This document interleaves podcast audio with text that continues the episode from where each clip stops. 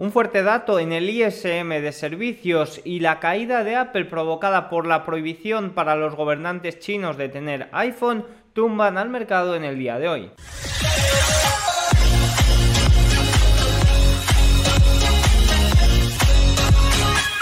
Muy buenas a todos y bienvenidos un día más al canal. Hoy es miércoles 6 de septiembre de 2023 y en este momento son las 21.59 hora española, 15.59 horario ET. El día de hoy es bajista para los índices americanos, impulsado especialmente por un valor, el valor que lidera el mercado, Apple. En el día de hoy ha corregido duramente por varios motivos. El principal, el que ya he mencionado, China y también tenemos que pronto se lanzará el nuevo iPhone 15 y hay dudas sobre si ese cambio de cable va a hacer eh, o va a mantener la gran demanda que tenían estos dispositivos. Por el lado general de la economía hemos tenido un dato de ISM eh, más fuerte de lo esperado, bastante más fuerte de lo esperado y ya saben que en estos momentos datos positivos para la economía son negativos para el mercado. Aunque eso sí, y esto hay que mencionarlo, hay una gran diferencia entre el PMI S&P global eh, americano que se encuentra en mínimos de lo que va de año y el ISM eh, que también es un PMI que es el al que más importancia se suele dar que se encuentra o que ha rebotado en el nivel más alto desde febrero. Lo comentaremos todo en este vídeo, no me quiero entretener mucho más, vamos con los datos. Empezamos con las ventas minoristas europeas. Las ventas minoristas disminuyeron un 1% interanual en julio de 2023, manteniendo el mismo ritmo que el mes anterior. Esto marcó el décimo mes consecutivo de contracción del comercio interior, ya que el consumo se mantuvo aletargado impulsado por la caída de los ingresos reales. Los hogares están destinando una mayor parte de sus ingresos a la energía, el crédito y el pago de hipotecas, que son caros, lo que está erosionando la demanda de otros bienes. Ventas minoristas muy débiles en línea con eh, la economía eh, europea que se encuentra en niveles muy débiles y que como muestran los últimos datos de PMI que conocimos en el día de ayer son peligrosos porque nos indican que eh, la economía europea va a entrar en recesión en el tercer trimestre y mucho ojo con el dato de Producto Interior Bruto que conoceremos esta semana porque la, la, segunda lectura había sido de un 0,3% y en el día de hoy ya salen informes que nos dicen que cuidado que puede ser inferior a esos niveles. O sea que mucho cuidadito, la economía europea ya saben que no tiene mucho margen, aunque eso sí, todavía hay banqueros centrales eh, que indican que puede quedar una subida de tipos.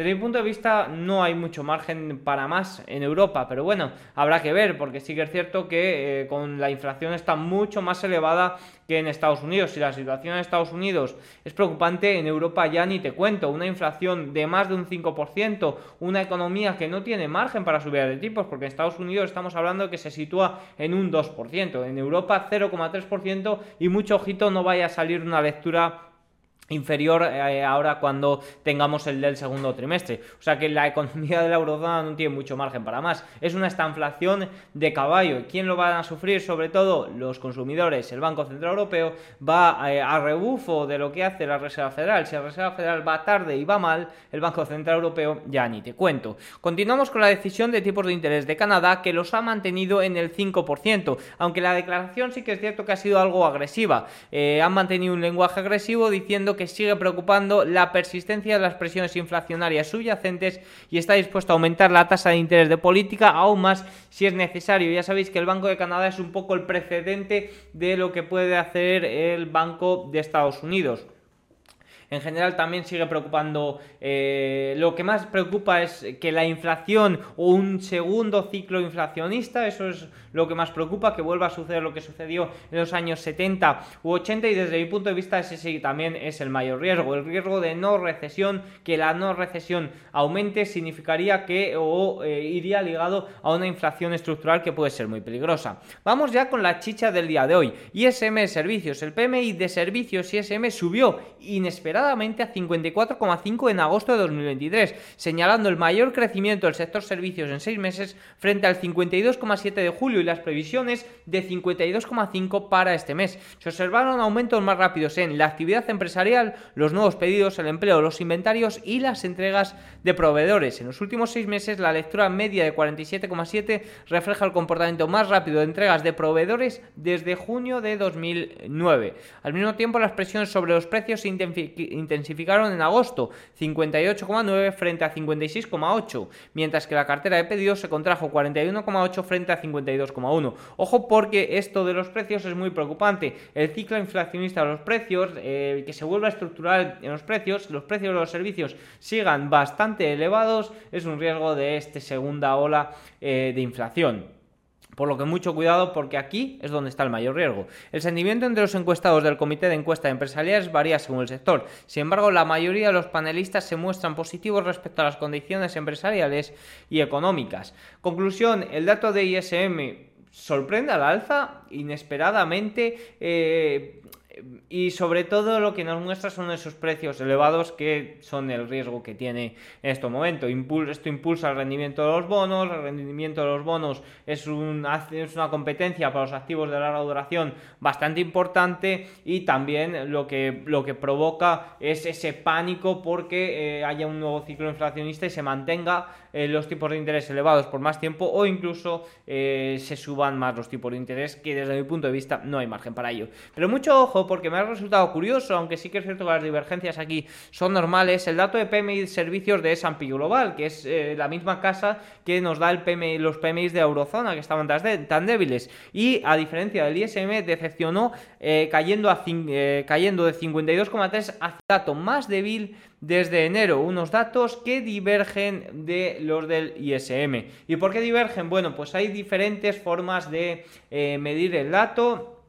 Por ejemplo, en el dato de ISM todas las empresas encuestadas pondrán por igual, en los datos de PMI de S&P Global depende del tamaño, entre otras diferencias. Y bueno, eh, al final es un poco como con la inflación. La inflación en Estados Unidos se mide distinta a la inflación en Europa o en la eurozona y los PMI también, o el PMI en este caso que más importancia se le da, que es el ISM, también se mide de forma algo eh, distinta. Por lo que bueno, eh, el mercado suele dar más importancia al ISM, pero quiero que sepáis que hay esa gran diferencia y que el S&P Global está cerca de eh, niveles de contracción que indicarían una recesión eh, económica. Por lo que, bueno, eh, como digo, ese panorama no recesión, ese panorama de ciclo inflacionista nuevo es lo que más miedo tiene tanto la Reserva Federal como los inversores y ese panorama de no recesión puede causar grandes problemas porque los tipos se mantendrán, la Reserva Federal seguiría con una línea bastante dura y ahí es donde se pueden romper cosas en la economía.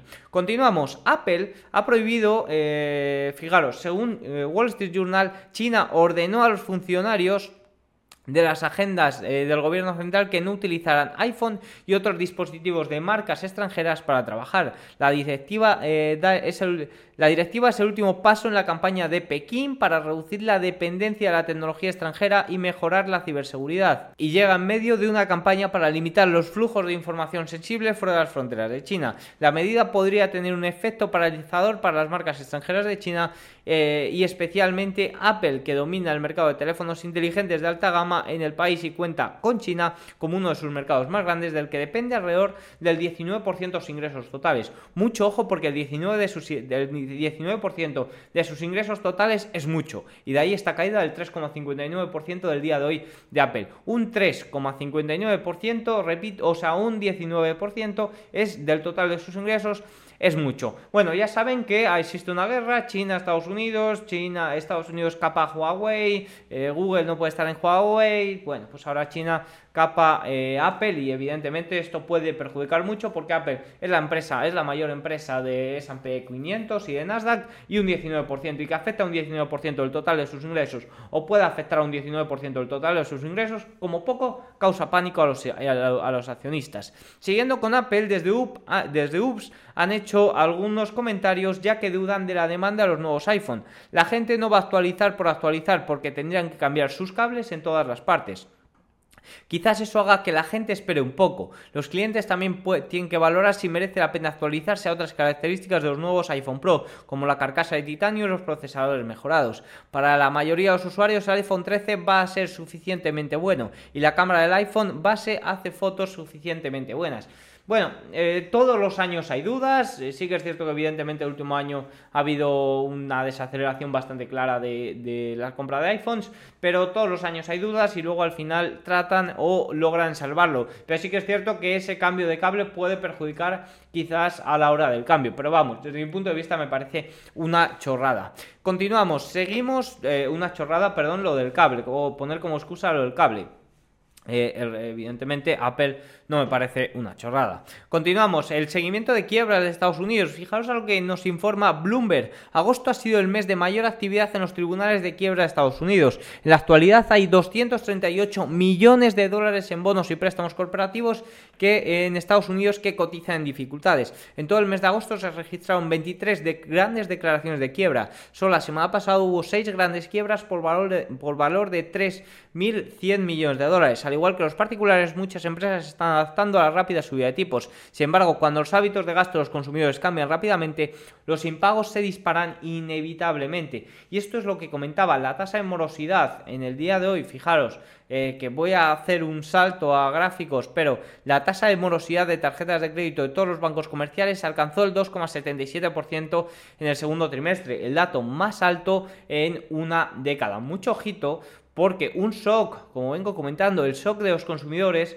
puede provocar un efecto en cadena bastante grande que acelere eh, la llegada de esa recesión, que evidentemente, ya que vengo comentando la recesión desde mi punto de vista para las empresas está descontado, para lo que no está descontado es una rápida, o sea, un shock rápido a los consumidores que acelere la recesión, que provoque bajadas de tipos, que provoque estímulos por parte de la Reserva Federal para evitar que la economía caiga de una forma brusca y evidentemente que cause pánico en los inversores. No sé si se da, si, no sé si se dará todo esto, pero evidentemente ese es el mayor riesgo que, que, que veo que existe en el mercado en estos momentos y a la hora de hacer mis inversiones eh, lo hago pensando en eso, eh, no condicionado en gran parte, pero sí, oye, este es el mayor riesgo que puede suceder. Eh, activaría estas coberturas, haría tal cosa, pero esto sería lo que yo pienso que puede suceder. Y es un shock de los consumidores que cause una rápida recesión y que causa también pánico en los inversores.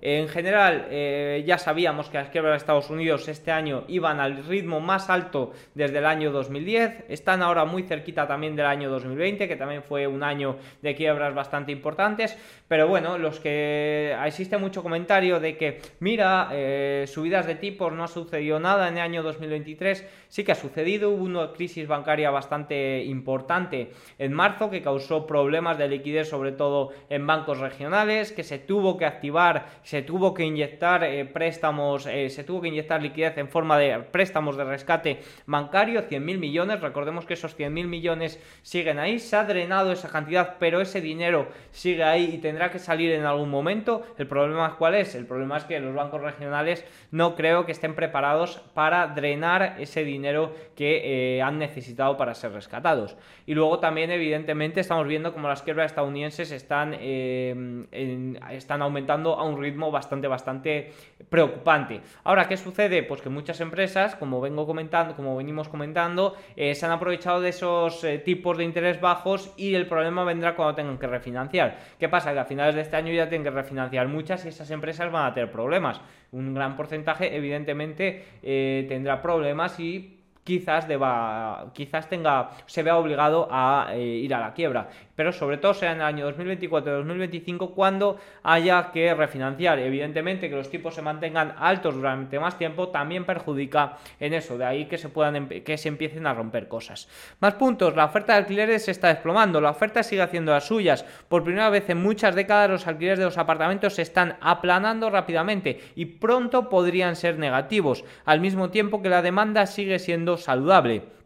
¿Por qué? La construcción de apartamentos está en máximos de más de 4 años, de 40 años, lo que indica, lo que inclina la balanza hacia los inclinos. En términos interanuales, las rentas efectivas solicitadas para los nuevos arrendamientos, mismas tiendas, subieron solo un 0,28% y podrían volverse negativas en septiembre. Comparemos 2020-2023 con los últimos periodos, excluyendo el año de la pandemia de 2020, principios de la década de los 2000 y 2009. En estos dos periodos anteriores los alquileres cayeron con las recesiones, se perdieron puestos de trabajo y la, la demanda se evaporó y la vacancia alcanzó el 7-8%. En comparación, en 2023 la la desocupación se ha mantenido bastante estable desde enero en torno al 5%. La demanda es sólida, pero los operadores están cediendo en el precio para competir y proteger la ocupación y el flujo de caja. Es probable que esto continúe hasta 2024, cuando la oferta alcance su punto máximo, y antes de 2025-2026, ya que para entonces la oferta será significativamente mejor. Ojo porque no esperan una mejora de la oferta.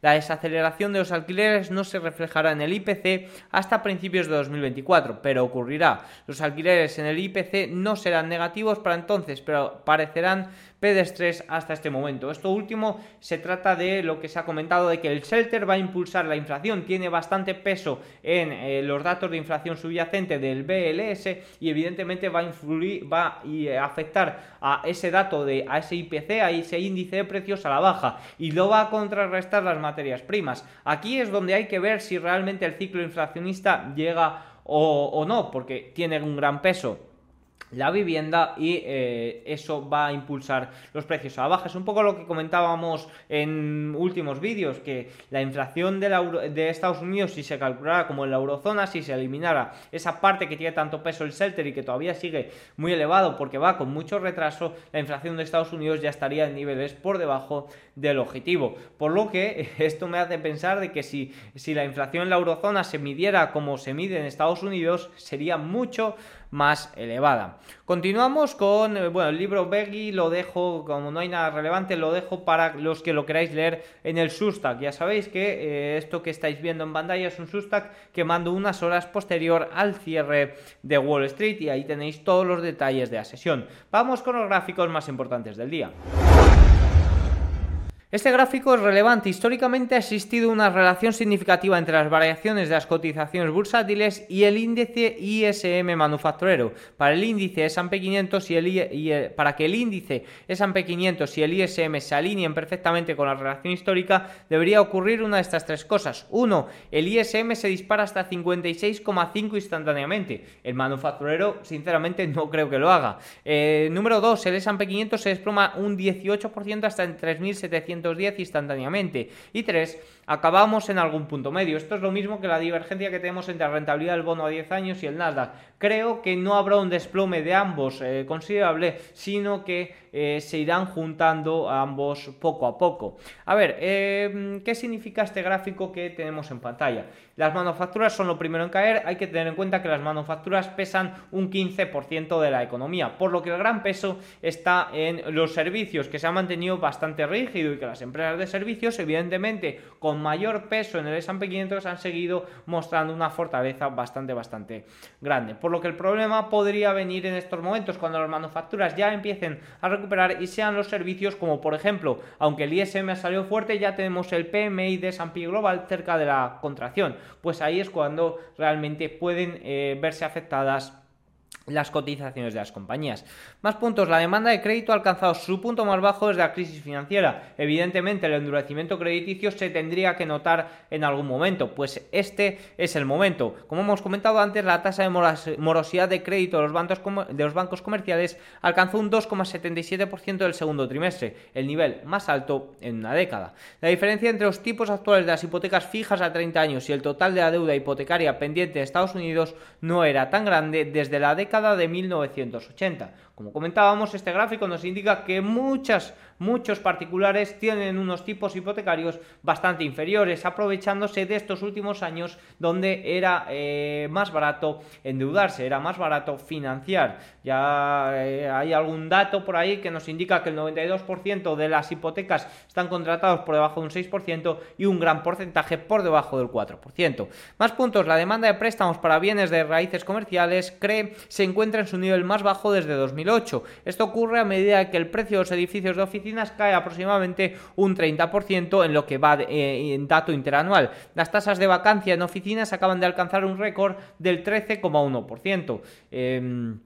Subiendo durante seis trimestres consecutivos y ejerciendo más presión sobre el sector de bienes raíces comerciales. Mientras tanto, recuerde que hay casi 1,5 billones de deuda de bienes raíces comerciales que debe refinanciarse antes de 2025. Este es un problema también para la crisis de los bancos regionales. La crisis de los bancos regionales ni mucho menos ha desaparecido y si hay que drenar esa liquidez inyectada en forma de préstamos de rescate bancario y no os ponen solución a un problema como pueden ser los bienes inmobiliarios comerciales que tienen un gran peso o que eh, sí, que tienen un gran peso en los bancos regionales, esto puede causar grandes problemas. Más puntos importantes. En Europa, la combinación de dividendos y recompras netas ha elevado la rentabilidad total para el accionista cerca del 5% un máximo histórico. Las compras al por menor, eh, las compras minoristas, las compras de los inversores minoristas se han ralentizado recientemente, tanto en ETFs como en acciones individuales. El BPA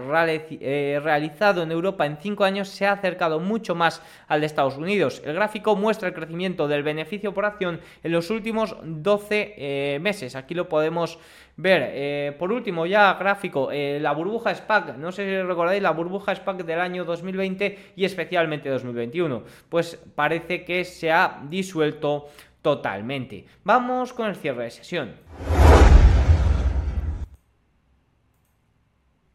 Empezamos por Europa. El DAX alemán cierra 0,19%, de momento sosteniendo ya por debajo de niveles importantes como pueden ser los 15.745. La economía alemana muy muy débil con los últimos datos de PMI, recuérdenlo que lo comentamos el día de ayer. Eurostock 600 corrige en el día de hoy 0,57 y de nuevo muy cerquita esta zona de soporte. Eurostock 50 media de 200 la vuelve a tantear y mucho ojito que no la, que no la perdió en eh, la corrección de agosto, veremos si la pierde en estos momentos. CAC francés, misma situación, media de 200 sesiones, no la perdió en la corrección de agosto, veremos si la corrige, si la pierde en la corrección de septiembre. Eh, em, Reino Unido 0,09 a la baja, de menos a más durante el día. IBEX 35 0,83 perdiendo niveles importantes después de este rebote que parece que no llega a ningún puerto. Italia pierde media de 50 y también vuelve a apuntar a los mínimos de agosto. Suiza 0,18 de menos a más en el día y Holanda de menos a más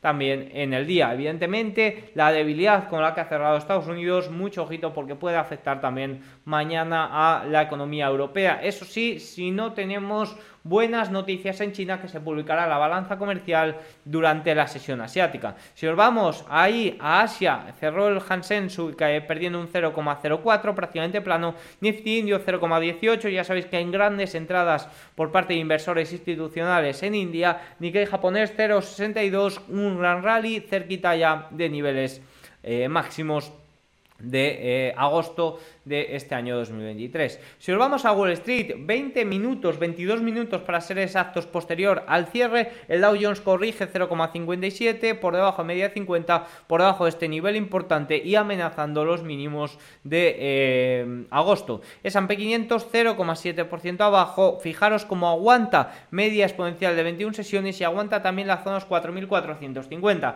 Esta es una zona relevante tanto al alza como a la baja, que se pierda ya sí que es más preocupante.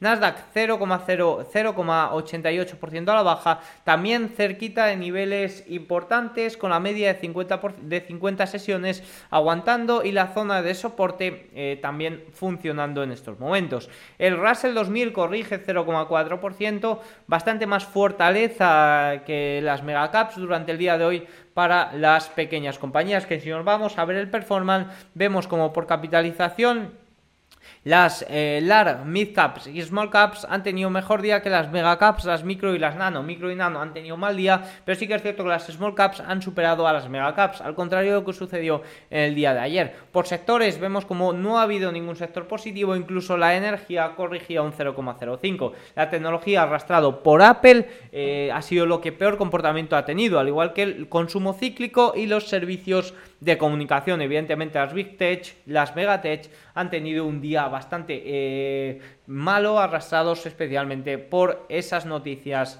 de Apple. Si continuamos en el día, evidentemente un gran riesgo es la rentabilidad del bono a 10 años que en el día de hoy ha subido un 0,70 un 0,85% y se planta de nuevo en el 4,3%, niveles muy muy preocupantes que la rentabilidad del bono a 10 años se encuentre tan elevada es causa de el aumento de las expectativas de inflación y de la baja demanda de los bonos del Tesoro estadounidenses de estadounidenses, los inversores tanto de Arabia Saudí como de Japón no están teniendo interés en estos momentos, cada uno por sus motivos. Por ejemplo, en Japón tienen, tienen al bono a 10 años japonés también dando unos rendimientos mucho más apetecibles de lo que lo daban los últimos años. Y sobre todo los inversores chinos, que la demanda de bonos del tesoro ha caído a mínimos de 16 años. Eh, el bono japonés, como digo, 0,65. Ya ha hablado el Banco de Japón sobre esto pero de momento por encima de ese límite flexible y por debajo de ese límite donde se activarían compras masivas en el 1%. VIX repunta en el día de hoy, pero cierra por debajo de media 50 sesiones y por debajo de 15 de 14 5. West Texas en el día de hoy 0,92 al alza, marcando o cerquita de nuevo de los máximos que tocó en el día de ayer. Más el oro corrige 0,48 y de nuevo perdiendo o amagando con perder frente al dólar la media de 200 sesiones. Frente el oro al contado sí que es cierto que todavía lejos de esa media de 200 sesiones. ¿Por qué cae el oro? Pues es por esa relación inversa con el dólar que en el día de hoy sube 0,06% pero ha estado mucho más arriba. ¿Por qué sube el dólar? Pues por lo mismo que sube la rentabilidad del bono a 10 años. Buenos datos económicos, mm, aumentan las expectativas de que los tipos se mantengan altos por más tiempo, incluso se tenga que haber, que haber nuevas subidas. Eso positivo para la rentabilidad del bono y positivo también para el dólar, además de que actúa como valor refugio y demás. Así que nada, dicho esto, vamos con eh, un poco repaso al market leader. Apple corrige un 3,58% y eh, llega a zonas de soporte muy importantes como son los 182. Microsoft 0,2 ciento abajo, sí que es cierto que no doy, no tengo mucha fe en este rebote que ha habido desde el 17 eh, de agosto. Amazon 1,39% a la baja, también rango lateral no ha llegado a esa zona de máximos. Nvidia también arrastra los índices a baja 3,06%. Recordemos que tanto en la mesa de Goldman como UPS, como también otras casas de análisis nos decían que por parte de sus inversores institucionales no estaba habiendo interés en comprar Nvidia a estos precios. Es más, se estaban tratando eh, de deshacer de ellos, incluso directivos de Nvidia se tratan de deshacer de ellas, por lo que quizás a estos precios no sea tan apetecible o no eh, se pueda esperar que tras unos buenos resultados como los que hubo, el precio no subiera eh, directamente, quizás viene una corrección o sería necesario una corrección, un rango lateral para asentar precios. Google 0,98% a baja, Meta 0,32% y Tesla 1,78% después de estar mucho más abajo durante la sesión. Por último, antes de irme, ¿qué tenemos para mañana? Como he comentado, balanza comercial en China que moverá el mercado asiático y que afectará sobre todo a la apertura de la eurozona. Mañana PIB eh, tercera lectura del Producto Interior Bruto del segundo trimestre, el consenso espera un 0,3%, pero en el día de hoy he leído a numerosos analistas que dicen que cuidado, que puede ser inferior. En Estados Unidos las peticiones de subsidios semanales, como cada jueves, espera un dato muy similar al del mes, al de la semana anterior. Así que nada, dicho esto, tienen todos los datos, espero que les guste el vídeo, si es así, hacedmelo saber con un like, un comentario y nos vemos mañana. Chao.